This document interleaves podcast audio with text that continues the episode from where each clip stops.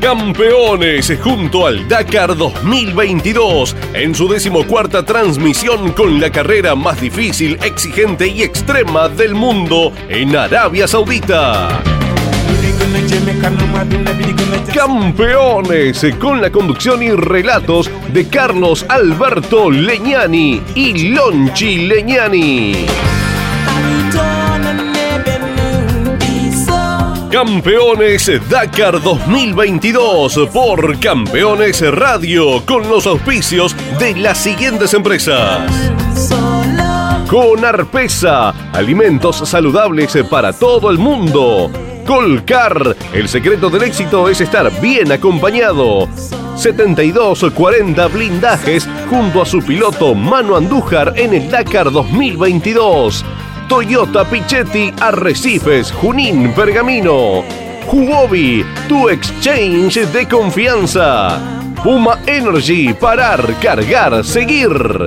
Coinauto, concesionario oficial Chevrolet.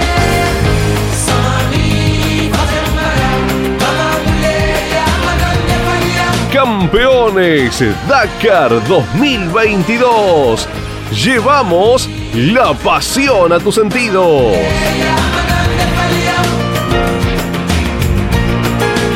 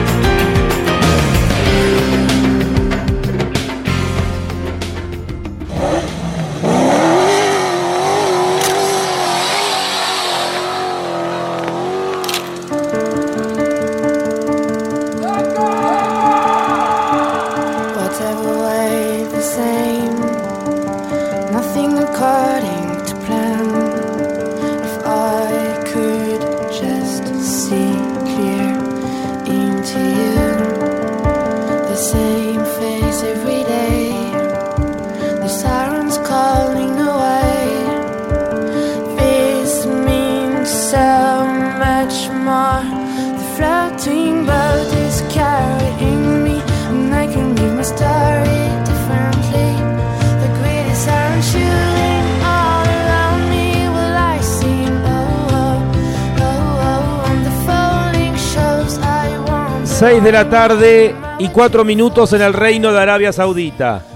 Ya la noche le va ganando al día. Estamos a solamente 48 horas del comienzo de una nueva edición del Dakar. La carrera más difícil, exigente y peligrosa del mundo.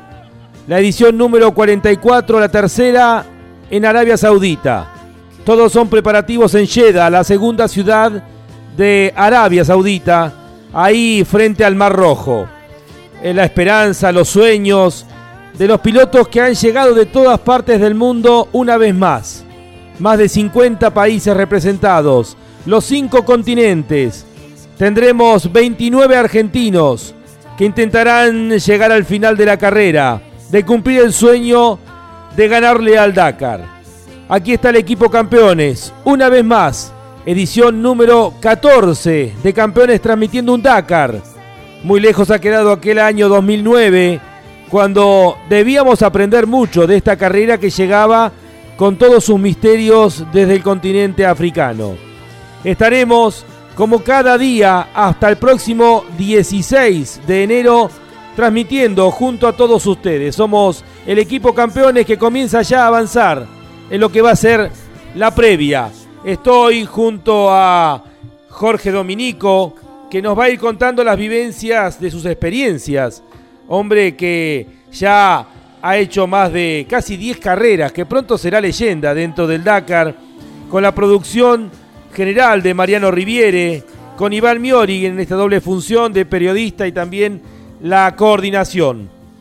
Todo bajo la dirección general de Carlos Alberto Leñani, la voz comercial de Walter Bertz. ¿Cómo está Jorgito Dominico? Qué placer estar en contacto nuevamente en un Rally Dakar. Esta competencia en donde tantas sensaciones se van compartiendo y se hace presente, donde se reúnen culturas de distintos lugares del mundo y en algunos casos como este, compartiendo realidades como la pandemia de COVID-19 el año pasado y este año también, enfrentando todos esos inconvenientes que incluso en las últimas horas, cuando han comenzado las verificaciones técnicas en la ciudad de Jeddah, están trayendo novedades para todos. Tendremos también información del automovilismo argentino, eh, las últimas novedades, pero nos vamos ya a Arabia Saudita, nos vamos ya a Jeddah para hablar con uno de los campeones, uno de los eh, cinco campeones que ha tenido el Dakar de este año y que defenderá como lo ha hecho este último año, siendo también campeón del mundo en los cuatriciclos en los colores de la República Argentina. Manu Andújar, querido Manu, ¿cómo estás? Un fuerte abrazo. Buenas, ¿cómo andan todos por ahí? Buen día, creo que... Lonchi te saluda, Manu. Día por allá. Hola, Lonchi, ¿qué tal? ¿Cómo andan? ¿Sabes era Lonchi, Mariano, Jorgito? Están todos acá escuchándote. Bueno, un saludo muy grande para todos. Nosotros ya instalados acá en, SIDA, comenzando con las verificaciones administrativas. Eh, les pido disculpas el otro día que me llamaron, estaba justo con los vuelos, estaba saliendo de Francia, porque la verdad que ha sido un dolor de cabeza llegar hasta acá. Mucho trabajo, muchas horas, pero bueno, por fin hemos llegado. Eh, tuvimos la suerte de ser negativos en el test de COVID para poder comenzar este Dakar, que no está fácil. La verdad el COVID hizo estragos, creo que hay más de 20 pilotos afuera de rally, entonces eso dificulta mucho las cosas para todos, sobre todo a nivel de la cabeza, porque uno llega hasta acá, hace un esfuerzo enorme y está muy preocupado por, por el resultado para poder correr. Eh, lo sabrá seguramente Jeremías González Ferioli con Gonzalo Rinaldi. Los cordobeses no pudieron viajar, eh, bueno, les dio positivo hasta último momento, así que tendremos también dos bajas eh, argentinas. Manu, contanos, describinos dónde estás en estos momentos. Decíamos, ya la noche le va ganando al día allí en Arabia Saudita, en Medio Oriente, y contanos cómo fue tu actividad en las últimas 48 horas. Sí, sabía un poco lo de eh, Jeremías, primero le quiero mandar un gran abrazo porque la verdad que primero empezó siendo un competidor mío, fuimos competencia durante mucho tiempo y después se transformó en un amigo y me duele al igual que él que él hoy no puede estar acá porque iba a hacer su, su debut en UTDB en un Dakar y yo le tenía mucha fe, la verdad que una gran macana. Bueno, en cuanto a nosotros estamos bien, eh, hemos llegado acá al campamento con el equipo, ya estamos instalados. Eh, los primeros días estuvimos esperando los cajones que, vinieron, yo arribé el 27 de diciembre, estuvimos esperando los cajones con repuestos, con cajas de herramientas y todo para poder comenzar a trabajar ya en el vehículo. Eh, hoy son las 6 de la tarde acá, estamos ultimando detalles para mañana hacer el shakedown, que serían las pruebas eh, sobre el cuatriciclo para nosotros, para el equipo, para ver cómo está todo y ya el 31 a la noche estaremos partiendo rumbo al prólogo que será a mitad de camino entre Shida y Jail, que es una ciudad acá de, Arabia Saudita. A mitad de camino dormiremos y tendremos el prólogo el día 1 de enero del otro del siguiente año. Ajá, es noche ya en estos momentos ahí en Jeddah y bueno, ¿cómo? Noche cerrada. Acá oscurece oscurece bastante temprano porque estamos en época de invierno entonces las horas de luz que tenemos, que, son a partir de las 7 de la mañana más o menos hasta las 5 y media tarde, 6, se aprovechan al máximo para, poder trabajar. Bueno, te saluda quien te acompañara en los últimos años en el Dakar. Va, ha quedado aquí esta, en esta edición Jorge Dominico. Hola Manu querido, un abrazo grande, enorme, eh, el aprecio para toda tu familia, quiero que le transmitas al equipo también, eh, sabes que compartimos tanto siempre en cada competencia y es, es, extraño esta distancia, pero estaremos muy muy atentos, incluso más que antes, porque kilómetro a kilómetro estaremos encima de ustedes. Quiero que me, conte, me cuentes, que compartas ¿Qué sensaciones se vivieron en estos primeros días al enterarse de tantos testeos que se están haciendo en Jeddah y que están arrojando resultados complicados para muchos? Hola Jorgito, hemos, tenemos un par de historias nosotros dos de Dakar, ¿eh? nos hemos cruzado bastante. Bien, la verdad que las sensaciones, como le explicaba creo que al principio de, de que empezamos a hablar, creo que lo más duro para uno, para los pilotos es el tema de la cabeza entonces cuando vos venís y empezás a depender tanto de un factor que es ajeno a tu trabajo, ajeno a lo que uno hace, eh, porque el COVID está y puede ser para cualquiera, le puede tocar a cualquiera y no es algo que podemos manejar. Entonces es algo muy difícil para la cabeza del piloto entender eso y para decir, bueno, llegamos hasta acá y bueno, dimos positivo, nos tenemos que volver. Entonces siempre muy nervioso, viste, a la hora de hacerte los testeos, porque ya ni siquiera creo que a ningún piloto de los que estamos acá nos preocupa el COVID, sino nos preocupa poder correr. Entonces es como que estamos todo el tiempo ahí al límite del susto hasta que nos dan el resultado, ya sea positivo o negativo, es la incertidumbre lo que, lo que lastima la cabeza del piloto. Entonces nada, tuvimos dos días de incertidumbre total, muchos testeos, muchos testeos están haciendo acá, eh, la verdad que no paran de testear gente, creo que ahora siguen testeando después de dos días de testeo. Te cuento una, Manu. Eh, te cuento una, perdóname. Eh, hoy publicó Sara García, la chica que corre con su marido Javi Vega en motos, que ella dio positivo y bueno, la sorpresa era que ellos, ellos estuvieron hace semanas viviendo solo sin contacto con nadie para evitar estos riesgos. Ella dio positivo y él dio negativo. Una sorpresa para ellos, pero mediante esto la convocaron para hacer otro testeo. Quiere decir que hay muchos positivos que van a volver a ser convocados para ver si acaso no fue eh, algún tipo de, falla. Y eso es un cambio de protocolo que lo confirmó ella en redes sociales. Sí, sí, me había enterado lo de Sara, esta chica que corre en Malemoto. Eh, me había enterado cómo, cómo había sido, que había dado positivo, que estaba supuestamente fuera de rally, pero bueno, está bueno que le den una segunda oportunidad porque la realidad es que no se sabe mucho de cómo funciona el COVID, entonces puede ser que un día te dé positivo y a los tres días ya te da negativo. A mí me pasó con un compañero de equipo, eh, con Tomás, el chico que está en mi casilla, que antes de venirnos eh, en, el, en el viaje nos fuimos a hacer un testeo una semana previa y él dio positivo y yo di negativo. En el mismo auto fuimos a hacer un testeo a Buenos Aires. A la otra semana fuimos en autos separados, hice una semana de aislamiento. Cuando yo di negativo y él también. Fuimos a la otra semana para viajar él dio positivo y yo di negativo. Entonces se tuvo que quedar. Y ahora se está haciendo un testeo nuevamente a ver si puede viajar después de cuatro o cinco días para venir a Arabia. está muy complicada la situación. Entonces es como que andamos todo el, todo el día así, todo el día con testeos y con cosas para, para ver si nos dejan, nos dejan salir del país, correr. Es un factor extra que la verdad es bastante molesto, pero es totalmente necesario también. Eh, Manu, te saluda Mariano Riviere. ¿Cómo te va, Manu? Buenas tardes. Va pasando esta jornada dacariana para vos con todas las preocupaciones a las que hace mención. Pasando a la fase deportiva. Análisis, nombres de rivales en la previa, cómo estás para defender el título. Y de esa etapa número uno tan extensa en cuanto a kilometraje, pero que tendrá solamente 19 kilómetros de especial y en total 834 kilómetros, como para arrancar el Dakar. Hola Mariano, sí, va a ser un lindo calentamiento para los días que se vienen.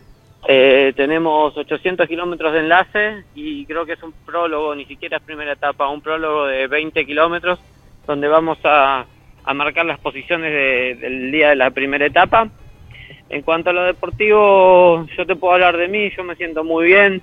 Venimos de un año casi impecable, en donde la última fecha se nos escapó, pero las tres anteriores las pudimos ganar entonces creemos y estamos confiados en el equipo que tenemos, cómo hemos trabajado, el vehículo está en óptimas condiciones, así que nada, ahora rezar por el vehículo y a meterle garra para que todo ande bien y, poder defender el título.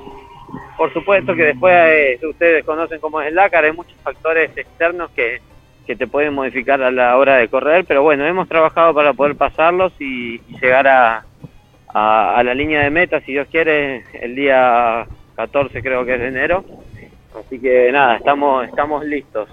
En cuanto a rivales, eh, este año vamos a hacer muchos cuatriciclos y por supuesto todos los que están acá trabajan, no son gente ingenua que no saben. Eh, entonces hay, hay mucho nivel, mucho nivel latinoamericano, sobre todo con Pablo Copetti, con Giovanni Enrico, el chileno. Después está Marcelo Madeiros de, de Brasil, Nelson Sanabria de Paraguay. Y después de acá de Europa tenemos muchos chicos de Lituania, Giro, que es un chico que anda muy rápido de Francia. La verdad que hay un muy lindo nivel en la categoría y se está poniendo picante, se está poniendo interesante. Pero bueno, dentro de eso también me nombro yo, de Argentina. Así que va, va, a ser una linda pelea hasta el final. Sin dudas. ¿De qué se trata el casco, el diseño que tiene el mismo y por qué la elección? Contale a los seguidores de Campeones Radio. Bueno, el, casco, si alguno lo, vio, que espero que lo haya hecho porque le pusimos mucho amor y mucho cariño, es un casco en donde está plasmada la bandera argentina, que es lo que nosotros representamos, eh, lo que venimos a hacer y venimos a mostrar que Argentina está bien parada en el mundo, que podemos andar bien, que tenemos muy buenos pilotos. Eh, el casco yo de un lado lo tengo a Leo Messi besando la Copa América, que ganamos este año, que creo que es algo muy representante de Argentina y que fue una alegría inmensa para todos los argentinos en época de pandemia, en una época de tristeza absoluta. Entonces quería reflejar esa alegría de todos los argentinos. Y del otro lado yo tengo un cóndor en el casco, que el cóndor para mí simboliza todo lo que es los Andes. Es el lugar donde nosotros entrenamos, donde los pilotos de rally van a entrenar en Argentina, donde desarrollamos las habilidades para venir y demostrarlas acá en el Rally Dakar. En cuanto al logo que está en la parte superior de mi casco, es un logo de Latinoamérica, incluidas las Islas Malvinas, por supuesto, donde dice sangre latina, que es nuestra sangre, es lo que nosotros ponemos acá, lo que nos da fuerza para estar, y que estamos orgullosos de ser latinos. A nosotros no nos da vergüenza, porque es muy difícil a veces estar entre europeos y que te digan, eh, Sudaca no sabe manejar, esto y lo otro. Pero yo estoy orgulloso de lo que soy, estoy orgulloso de nuestras raíces y sabemos que, que las podemos aprovechar y sabemos que somos muy buenos en la disciplina. Entonces venimos en representación del país, en representación de Latinoamérica y hacer lo que mejor sabemos, que correr rally y correr de la mejor manera. Eh, muy lindo, muy lindo toda la descripción y bueno, eh, ibas, ibas hablando, ibas contando el casco y lo, yo lo relacionaba con Hamilton que da tantos mensajes en su casco, yo sé que lo tenés como uno de tus faros, ¿no? Y bueno, me encantó todo lo que has elegido para describir eh, justamente el casco que vas a utilizar este año como campeón, o el próximo año como campeón. Manu, si hay que elegir un rival por experiencia, por zorro viejo, ¿es Pablo Copetti? Eh, Pablo, por supuesto que es uno de los rivales, pero es como te digo, todos los que estamos acá eh, tenemos un nivel muy grande, entonces no, no te puedo decir un rival específico. Creo que, que todos estamos al mismo nivel, ni yo me pongo encima de nadie, ni creo que nadie se puede poner encima nuestro. Eh, la verdad que todos estamos en un nivel parejo, somos cinco o seis pilotos de punta que vamos muy rápidos y que después depende mucho del trabajo del entrenamiento físico, la alimentación y por supuesto hay un factor de suerte que es inmanejable. Entonces no te puedo describir quién sería el rival. No sé si hay un rival. Sé que somos varios buenos y que vamos a estar peleando por lo que deseamos tanto tiempo.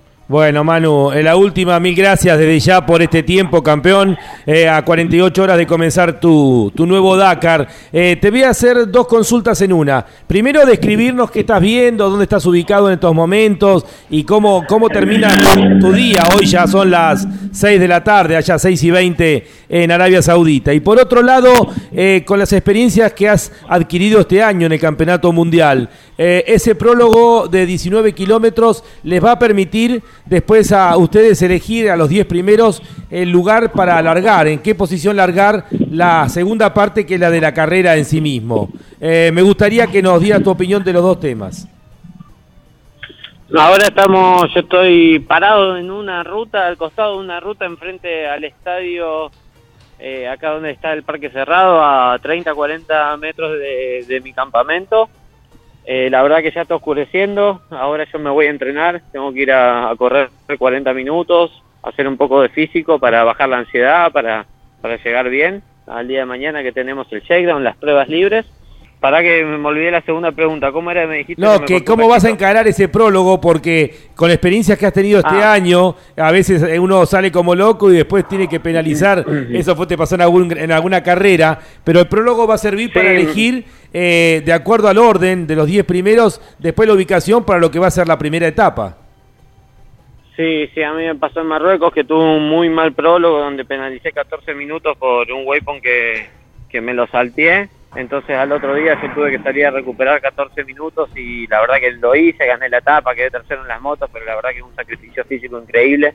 Entonces por ahí el shakedown, el primer shakedown, que sería las primeras pruebas con el cuatriciclo, es algo que hay que tomarlo más tranquilo, no es a salir a matar. Eh, son 12 días de carrera, una carrera muy larga, 8.000 kilómetros, y en 20 kilómetros no está definido la carrera. Entonces hay que hacer un shakedown prolijo eh, no tener errores y tratar de salir en, en el pelotón de punta, que el pelotón de punta serían los seis, entre 6 y 10 primeros de la categoría.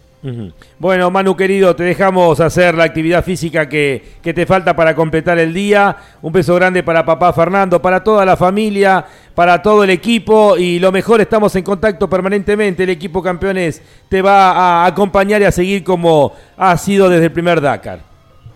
Bueno, les agradezco por la llamada. Un abrazo muy grande. Chao, campeón. Saludos. El, campeón de los cuatriciclos, el campeón defensor, eh, Manu Andújar, que nos daba una descripción completa de lo que es la previa y cómo se prepara para comenzar el Dakar en 48 horas. 72-40 blindajes junto a su piloto Manu Andújar en el Dakar 2022. Con Arpesa, alimentos saludables para todo el mundo. Halpern, distribución mayorista de insumos para conducción de agua. Halpern. ¿Estás buscando invertir en criptomonedas? Huobi.com, tu exchange de confianza.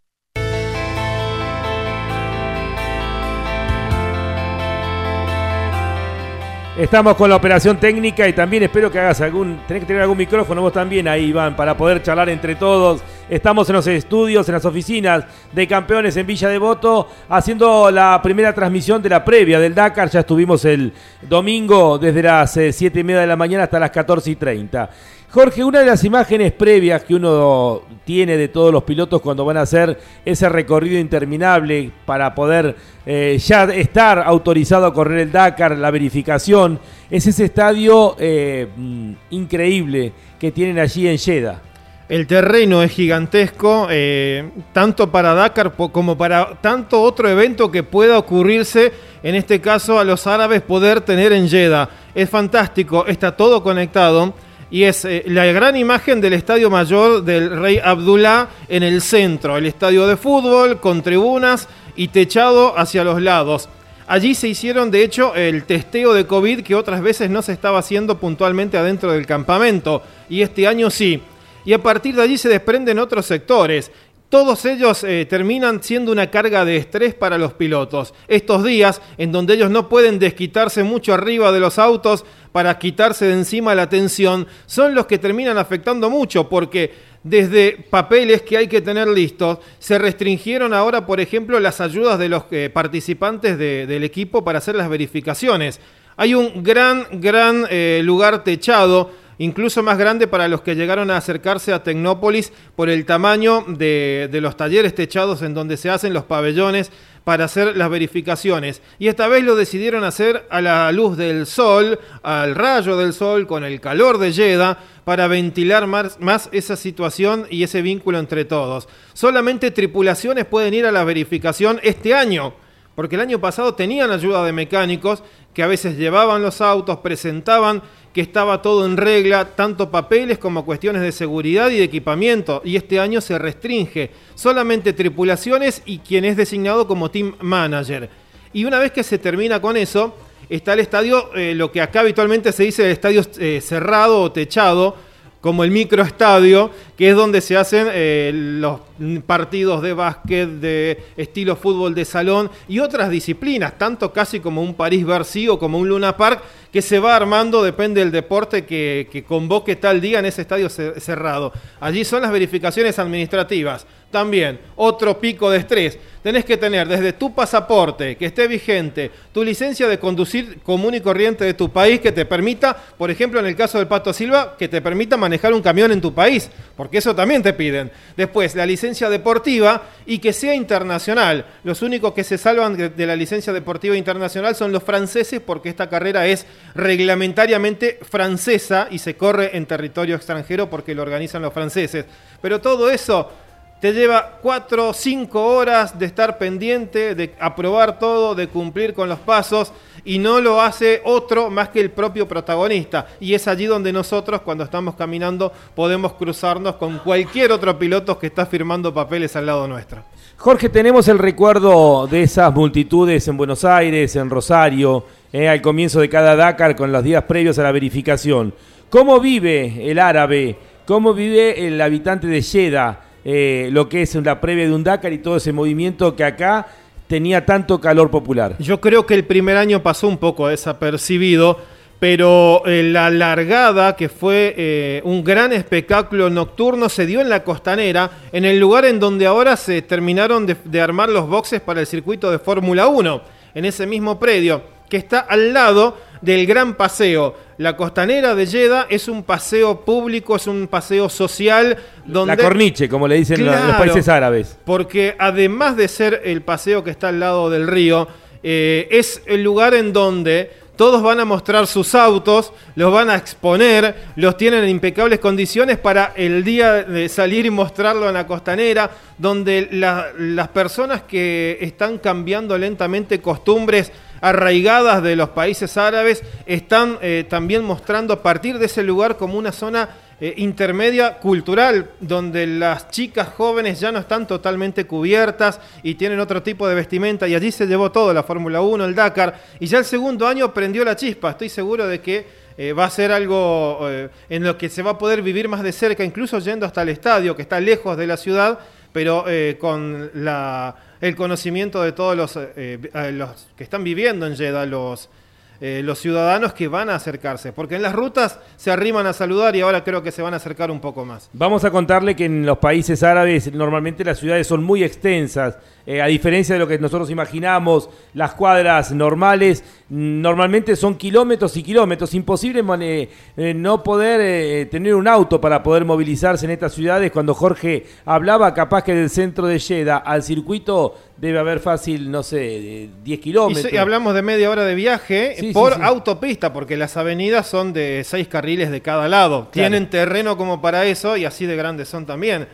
La otra vez te preguntábamos porque se está construyendo el edificio más alto del mundo y estaba también como a media hora tuyo. Bueno, eso para poder eh, imaginar lo que es Jeddah. Mariano, te iba a preguntar por el González Feriori, pero me hacía seña de una grajea primero. Claro, en relación a lo que están manifestando vos, Lonchi y, Jorge, en la apertura cultural también que está teniendo Arabia Saudita con lo que fue la llegada del Dakar, de la Fórmula 1, de los deportes eh, motores.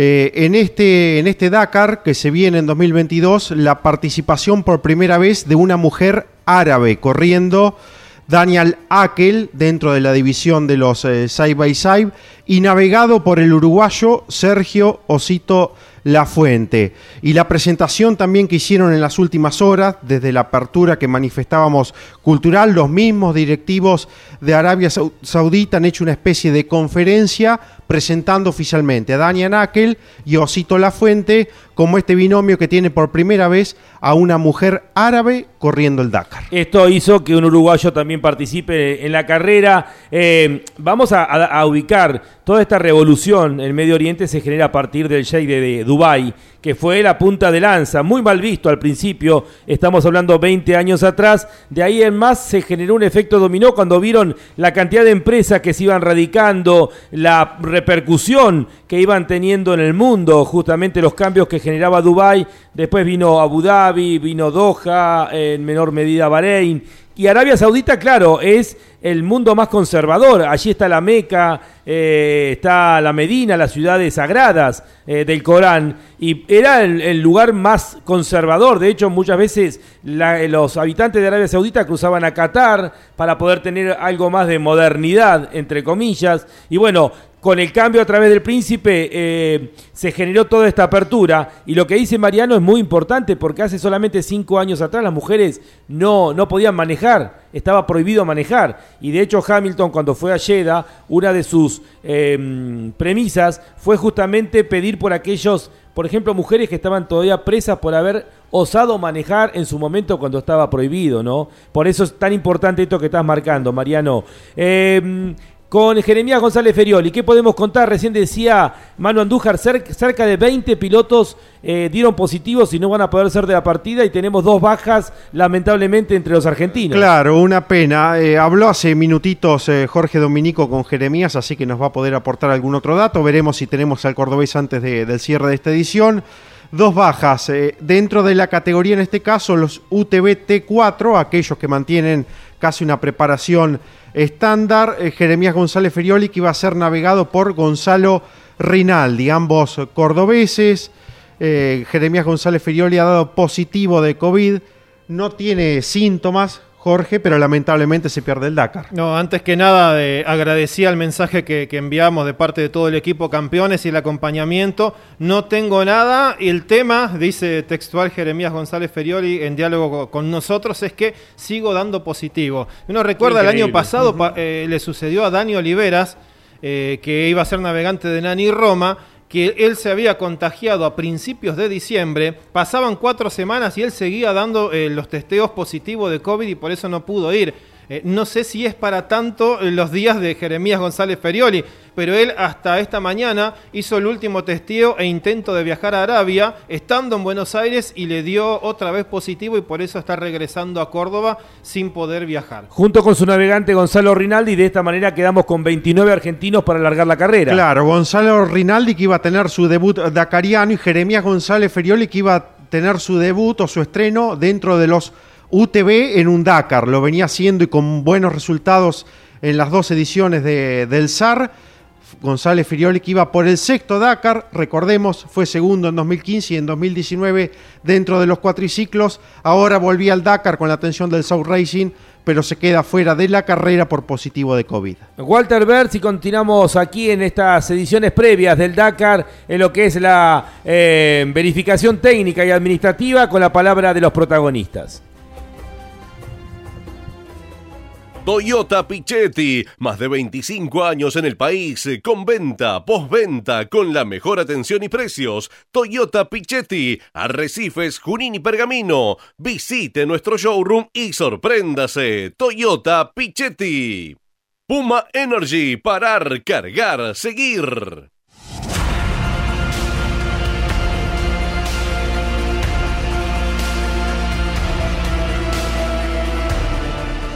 Aquí está el equipo campeones en la previa del Dakar 2022. Línea para oyentes 11 44 75 0000. Reitero 11 44 75 0000. La caravana del Dakar está en Jeddah, la segunda ciudad de Arabia Saudita. Ahí se larga, de ahí sale la caravana rumbo al noreste de Arabia Saudita y será el punto de arribo final, una vez más. Es el punto de partida llena de, lo que es el peregrinaje hacia las ciudades santas de la Meca y la Medina. Tiene 4 millones de habitantes y allí está todo el movimiento previo de los protagonistas del Dakar. Vamos ahora a escuchar la palabra de un argentino que nos va a estar representando con muchas expectativas. Eh, en esta ocasión va a estar corriendo con un UTV, eh, Fernando Álvarez Castellano, hispano-argentino, que continúa ligado al South Para correr su tercer DACA. Tras el gran trabajo que hizo en el 2021, donde llegó al final de la carrera y durante este año también ha peleado el campeonato eh, de la especialidad hasta la anteúltima carrera. Fernando Álvarez Castellano le dijo esto a los integrantes de campeones. El, Dakar pasado eh, mecánicamente fue perfecto y durante todo el año igual mecánicamente fue perfecto. Tuvimos algún problema eléctrico o alguna cosita, pero pero bueno, el auto a, lo largo de todo el año, cualquier todas todas esas fallas que teníamos que eran más de la centralita se fueron solucionando, así que todos los problemas que podríamos tener, pues ya no, no lo tenemos y, este año pues el auto es nuevo, es todo nuevo, así que por eso tuvimos que ir a probar. Pero bueno, la garantía que tenemos, como siempre, ¿no?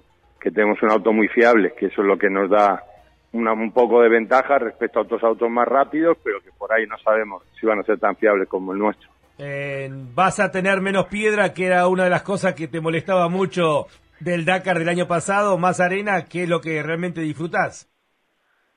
Bueno, no sé, no, le creo mucho a Castera, que es el que marca, porque también íbamos a ir a Empty Carter, que es un desierto del sur de Dunas, y no vamos a ir, que es el que hace frontera con Abu Dhabi, o sea que, pero bueno, eh, ojalá, ¿no? Ojalá que por lo menos en la primera etapa, que es en Jail, allí sí, no va a haber piedra, pero por lo que he visto, cuando acaba el recorrido, es como muy parecido como empezamos el año pasado y ahí hay muchas piedras. Pues te digo, no les creo nada. Hasta que no llegas allí, yo creo que te dicen eso como porque si no habría, o sea, yo realmente en mi caso voy porque es la primera campeonato del mundo y, tengo que ir, pero si no, no hubiera ido porque vuelvo a lo mismo. No les creo nada. El año pasado fue mi, primera carrera mm. en ese tipo de autos. Yo había corrido en camioneta, pero en T1, pero no en, no en ese tipo de autos y, y la verdad que, que me fue muy bien, eh, ya digo, mecánicamente perfecto y, y me fue muy bien, con, eh, no tuve ningún accidente ni, ni ningún, no tomé muchos riesgos y fuimos siempre adelante. Por ahí tuvimos algún problema de navegación, pero este año, pues bueno, pues en ese aspecto eh, me acompaña Xavier Panseri, que es un contrastado navegante muy bueno, por lo cual eso me parece que me va a dar esos minutos que, que perdimos el año pasado o, o, que regalamos sin querer regalarlos, pues este año les va a costar más sacárnoslo, por lo cual las expectativas son mucho mejores de ese lado, ¿no? que es muy importante. En este tipo de carreras es importantísimo la navegación y tener un navegante que, que bueno, que falle lo menos posible. Todos fallan, ¿no? Porque no son humanos y, y hay veces que hasta la misma organización, mi amigo Castera, lo hace como que para ponerla complicada, pero bueno, pero lo que se trata de, de ser de los que menos nos perdamos.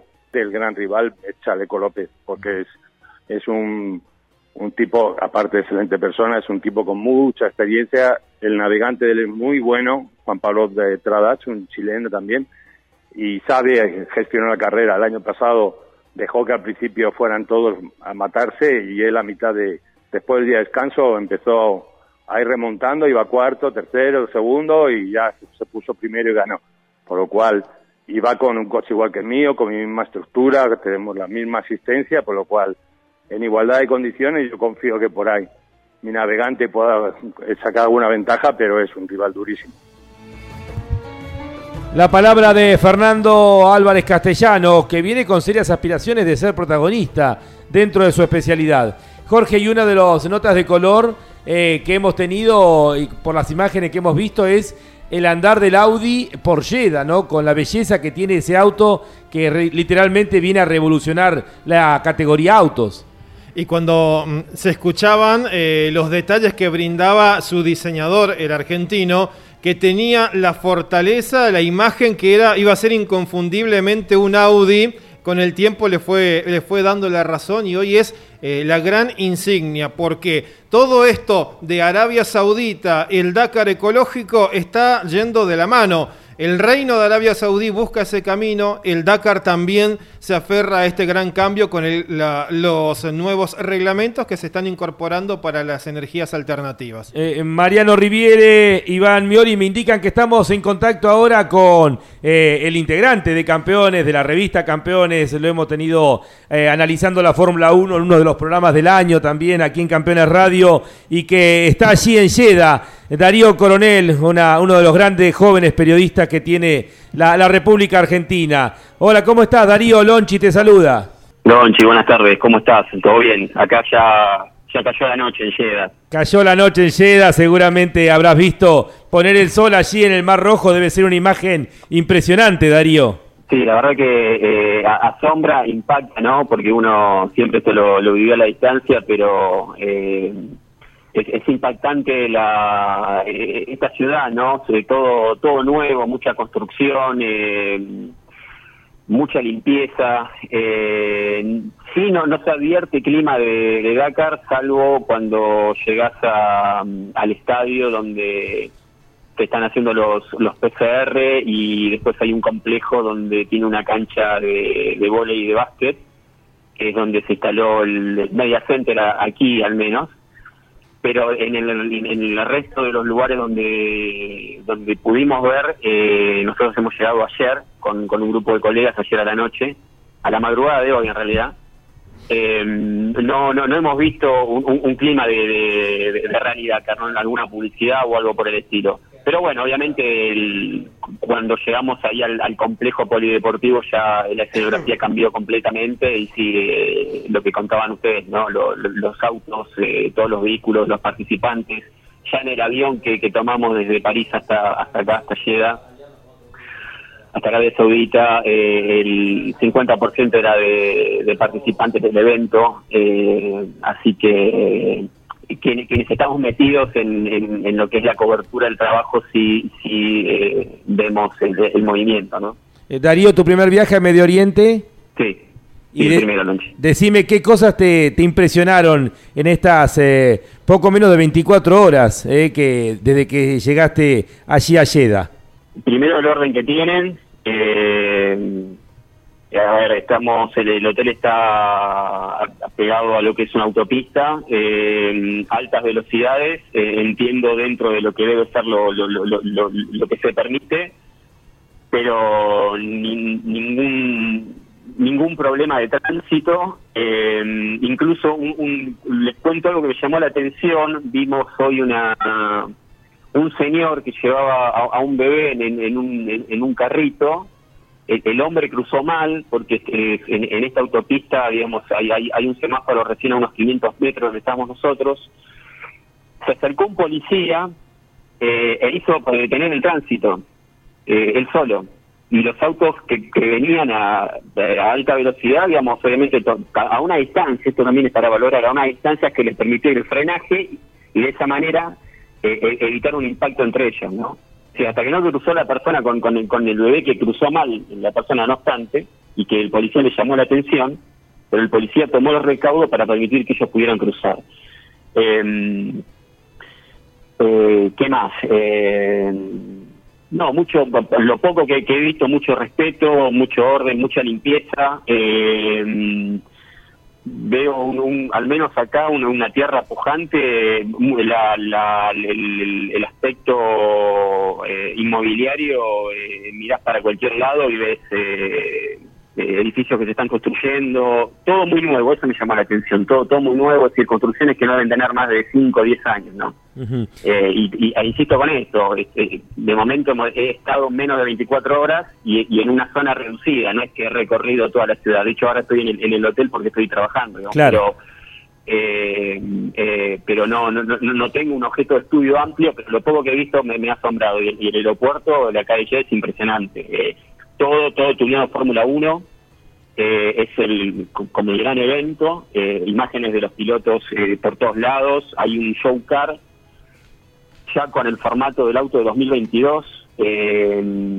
después hay, una pecera gigante, enorme, que tiene el tamaño de un edificio, porque parece una película de ciencia ficción. La verdad que nos bajamos del avión y, y, desde el sector eh, desde que nos bajamos hasta hasta migraciones, eh, nos llevaron en un subte, ahí dentro del aeropuerto. Es una cosa que parece de, película. Diría Caíto, ahí no se jode. Te saluda Jorge Dominico, Darío. Hola Darío, un abrazo grande, los mejores deseos para, para esta cobertura. Eh, no sé si ya te has acomodado a los horarios o no, de todas maneras no te preocupes, sé que el Dakar te va acomodando, eh, en uno o dos días te deja los horarios listos. Sí, eh, sí, nos estamos acomodando. Bueno, eh, eh, hemos podido dormir, quienes hemos llegado en la última tanda, tres horas nada más, porque llegamos acá al hotel cerca de las dos de la mañana y entre que, bueno, llegábamos, que te bañás, que le avisas a tus seres queridos que está todo bien. en mi caso me terminé acostando a las cuatro de la mañana y me levanté a las siete porque a las nueve y media teníamos el primer turno para hacernos el examen PCR eh, que dura 24 horas la, la, devolución, así que bueno, estamos a la expectativa de, ver qué pasa. Y bueno, de momento la recomendación fue que nos, eh, nos vamos al hotel y es decir, no, nos permitieron entrar en el, en el campamento, es decir, en el parque de asistencia, perdón, eh, tampoco obviamente en la sala de prensa. Eh, y una vez terminado el PCR no, nos tuvimos que volver al hotel, fue la, la recomendación ahí de, de la organización y bueno, eh, eh, en mi caso eh, estoy acá, en, la habitación. Eh, pero sí, obviamente, como decís vos, Jorge, me lo, me lo ha dicho todo el mundo, el tema de, de, que esto, que como que el Dakar te va, te va acomodando los bifes, así que bueno, ya hice varias prácticas con la carpa, no soy muy ducho con eso, pero bueno, no, no me quedará otra que, que aprender. que acomodarme. y sí, sí, el, el, sábado pasado estuve practicando tres horas, pero bueno, eh, va a ser una linda experiencia. Bueno, eh, te saluda Mariano Riviere, Darío. Gran abrazo, Darío. Decías, ¿cómo te va? Gracias por, por, atendernos y estos minutos para campeones. Decías cuando llegaste al aeropuerto allí, entre las diferentes cosas que podés describir, ha quedado todas las imágenes de lo que fue el paso por la Fórmula 1 y lo que publicaba hace poquitas horas Carlos Sainz. Bajaba del avión y se encontraba la imagen de su hijo en una de las paredes del aeropuerto. Sí, sí, hay imágenes de, todos los pilotos, eh, gigantografías de, de los autos, eh, imágenes de, lo que fue la carrera. Em, eh, los que más se, exponen son Hamilton y Verstappen. Y eh, bueno, lo que les contaba, ¿no? Que, me llamó la atención, el, show car ya, ya con, el, con, el, con, el diseño del auto del año que viene, es decir, eh, con los colores de, Arabia Saudita, con algunos vivos rojos que le agregaron, en realidad, pero pero sí impacta impacta eso, ¿no? Es como que lo, lo han tomado como como el gran evento, es decir, todo todo el aeropuerto, lo que pudimos ver, todo todo es Fórmula 1, todo es Fórmula 1. Claro, lo que pasa que también aparte, más allá del paso de la Fórmula 1, eh, creo que es en abril eh, la, la, segunda carrera, una de las primeras carreras, o sea que también ya están promocionando lo que se viene, que faltan muy pocos meses. Eh, Darío, ¿dónde te leemos todos los días con tus experiencias del Dakar?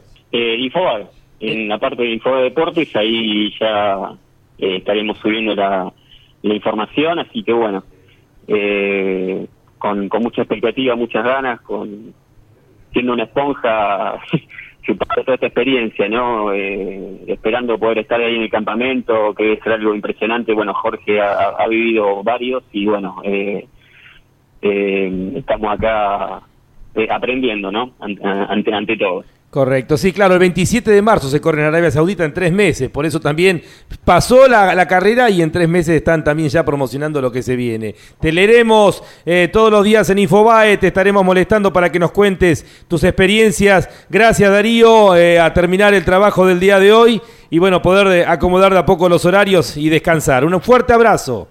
Fuerte abrazo, Lonchi. Saludo a Mariano Jorge y bueno, muchísimas gracias. Que sigan bien. Darío Coronel, que ha sido enviado para poder hacer toda la cobertura para Infobae, que también, bueno, es eh, colega en la revista eh, Campeones, eh, integrante del equipo Campeones, así que nos ha dado un panorama completo en sus primeras horas allí en Jeddah, Arabia Saudita.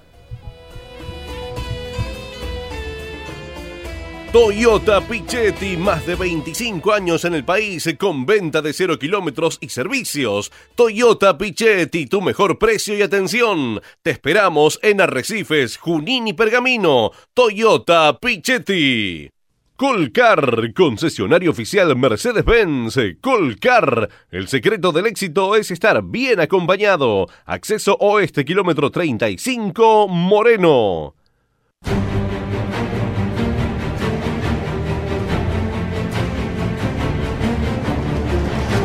Seguimos avanzando en este primer programa de la previa del Dakar en las verificaciones técnicas. ¿Qué novedades tenemos para contarle a la audiencia de Campeones Radio? Lo más saliente por estas horas y de esta jornada en cuanto a la actividad nacional, turismo carretera, primera puesta en pista de Facundo Arduzo junto al equipo LRD Sport, el de Diego de Carlo, en el Autódromo de La Plata. Allí Arduzo trabaja con Brian Kisling, su ingeniero, con Federico Benavides a cargo del auto y el motorista Alfredo Gardelito Fernández, primera puesta en pista para Facu Arduzo y el equipo de De Carlo. Cambio de buzo, lo vio Facundo, me parece que ya esto venía cerrado de antes porque tan rápido no te hacen un buzo, ¿no? Sí, por ahora tiene el el que utilizaba en Turismo Nacional en el equipo del doctor Gustavo Gatti, Que, tuvo poquitas carreras con el Peugeot, pero ya estará seguramente el diseño o trabajando en ello para que con el equipo de De Carlo afronte esta nueva etapa en exclusividad dentro del turismo de carretera. De Carlo, recordemos que ha manifestado que va a ser solamente algunas carreras. Eh, escuchamos a Walter Bers y seguimos avanzando con las novedades de el Dakar y del automovilismo argentino e internacional. Coinauto, concesionario oficial Chevrolet, marcando nuevos caminos en todas las generaciones. Coinauto, Santa Fe, Paraná. Bien, se ha confirmado ya oficialmente, Pechito López va a correr las 24 horas de Daytona, lo tuvimos el día domingo en la transmisión de campeones por Continental, era un hecho, faltaba simplemente la confirmación. Bueno, se ha eh, confirmado, ya va a estar corriendo las 24 horas de Daytona. Por primera vez junto a Kamui Kobayashi, su compañero dentro de Toyota, eh, junto a eh, Mike Rockefeller, el alemán, y ni más ni menos que la presencia del siete veces campeón del NASCAR, con todo lo que significa, seguramente muchísima gente va a estar atento a ese em, Cadillac número 40 48 que lleva el color, el número de Jimmy Johnson. El 48 eh, va a estar Jimmy Johnson corriendo con Pechito que nos contaba días atrás que ya le estuvo contando historias y experiencias de su época del NASCAR. Allí en Daytona también correrá el mendocino Julián Santero el 29 de enero con el Toyota Supra GT4. Lo estará compartiendo con Tiago Camilo y con Alfredo Nagri. Nueva experiencia para Santero con este vehículo de Toyota. Es una carrera de cuatro horas que se hace los días previos. Es una, un rejunte de categorías, corren categorías de 8 autos, de 10 autos. Y bueno, es una de las dos carreras de cuatro horas. Después corren el resto del año eh, carreras de dos horas. Hay muchos autos de TCR eh, que también compiten. ¿Qué más tenemos para contar, Jorge? Breves desde Arabia Saudita y de hace poquito. Eh, uno de los mecánicos de Sebastian Loeb también fue Ajá. diagnosticado con COVID positivo. El equipo completo del Pro Drive está trabajando con burbujas dependiendo de quién trabaja encima de cada auto. Y allí está el argentino Orly Terranova, con quien hablábamos hace un ratito. Él está volviendo de ir a hacer el tramo de Shakedown, un lugar que no es el apropiado como para desarrollar muchas cosas, pero al fin y al cabo un momento para ir y revisar que el auto que estuvo viajando desde Europa, eh, que pasó un tramo en avión, otro tramo en barco, haya llegado bien y esté listo para hacer las verificaciones técnicas. Otro que estuvo en el Shakedown es Chris Mick a bordo de una Toyota oficial. ¿Por qué? porque están esperando qué va a suceder con Giniel de Villiers. Claro. De Villiers había dado positivo en Sudáfrica. Luego obtuvo el negativo como para subirse a un avión y viajar hasta Arabia Saudita. Pero ahora tiene que cumplir con los dos, dos negativos en Arabia, uno al llegar y otro a las 24 horas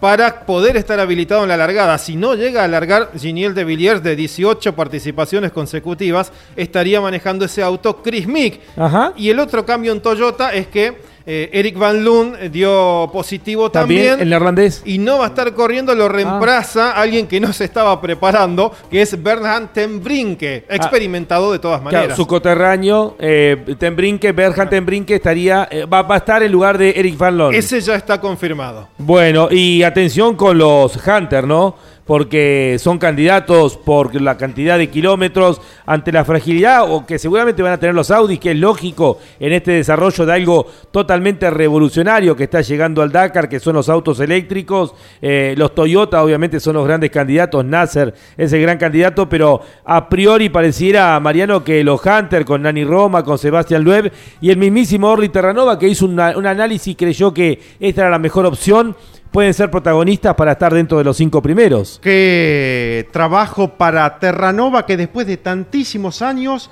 queda desligado de lo que fue en su momento equipo BMW, Mini después y ahora con la nueva escuadra la posibilidad Terranova de buscar eso que tanto anhela, ser gran protagonista del Dakar Terranova que fue el único argentino que ha estado presente en todos los Dakar desde que llegó a Sudamérica, allí en 2009. Antes había tenido dos participaciones en moto en África, o sea que el único argentino que corrió en África es Orly Terranova y está compitiendo en esta edición con nuevo equipo. Eh, Jorge Dominico, eh, lo que decíamos, Orly Terranova puede estar metido allí dentro de los cinco primeros. Eh, también tenemos otros dos pilotos que pueden terminar en el top 10 y por qué no pensar también el top 5. Todos mendocinos, ¿no? Exactamente, todos mendocinos. Sebastián Halper, que ha tomado la posta en el equipo Xerray con un mini y que ha hecho un gran trabajo durante el año en el Campeonato Mundial. Y Lucio Álvarez con la Toyota, que también se ha consagrado subcampeón del mundo, ni más ni menos detrás de Nasser Alatilla. Halpern hizo un trabajo todo el año y además abrazó y capturó a Ronnie Graue,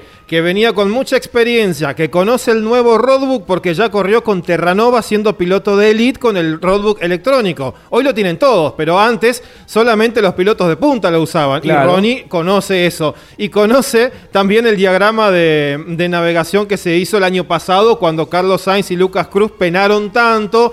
eh, y Peter Hansel por ahí había, eh, con su nuevo navegante, obtenido una ventaja. Por el lado de Lucio, eh, y él siempre decía, lo que más le costaba era eh, el manejo en velocidad plena. Bueno, quedó demostrado que el avance que hizo Lucio en el año le permite estar dentro de los mejores. Lucio Álvarez que no corre un Dakar desde 2018, recordemos, ausente en las últimas tres ediciones, fue quinto en 2012, en aquel entonces el mejor argentino, mañana lo desglosamos por provincias, pero Mendoza con 11 pilotos barra navegantes son los que mayor representación tienes en cuanto a provincia. Los mendocinos copan el Dakar 2022, serán 11 los que estarán corriéndolo. De memoria mañana, eh, Mariano, lo vemos eh, muchachos, en motos eh, ya hemos logrado una victoria con eh, Kevin Benavides y cuatriciclos, bueno, tenemos las victorias, son siete.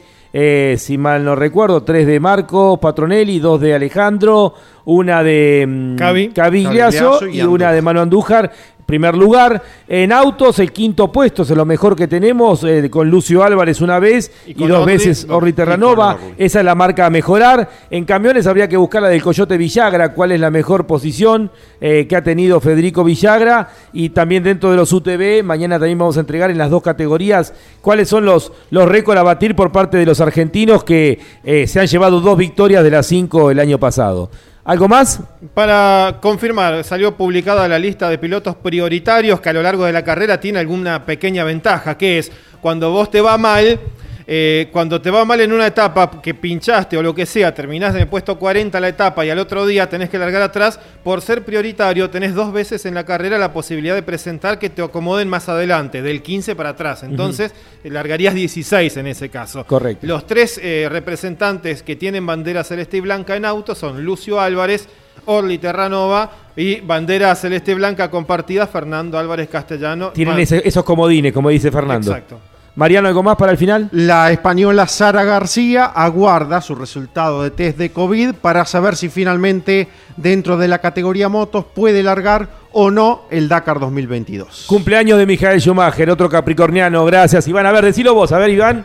Justamente que hoy se cumplen ocho años, Lonchi, de aquel accidente que tuvo en los Alpes franceses, el heptacampeón de la Fórmula 1, Michael Schumacher, de quien su estado de salud sigue siendo eh, crítico, poco se sabe, quizás lo más cercano que estuvimos fue este año con aquel documento que lanzó Netflix en septiembre de este año con los protagonistas, justamente su esposa y sus dos hijos, pero bueno, hoy eh, estamos a ocho años de aquel accidente de Michael Schumacher.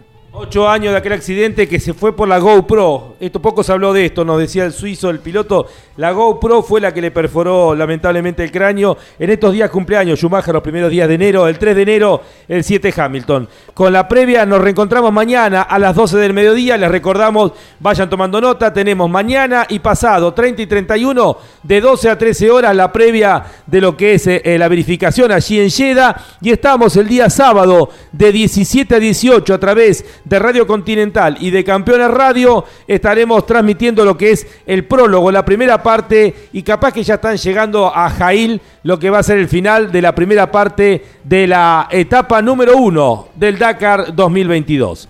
Será hasta mañana a las 12 del mediodía.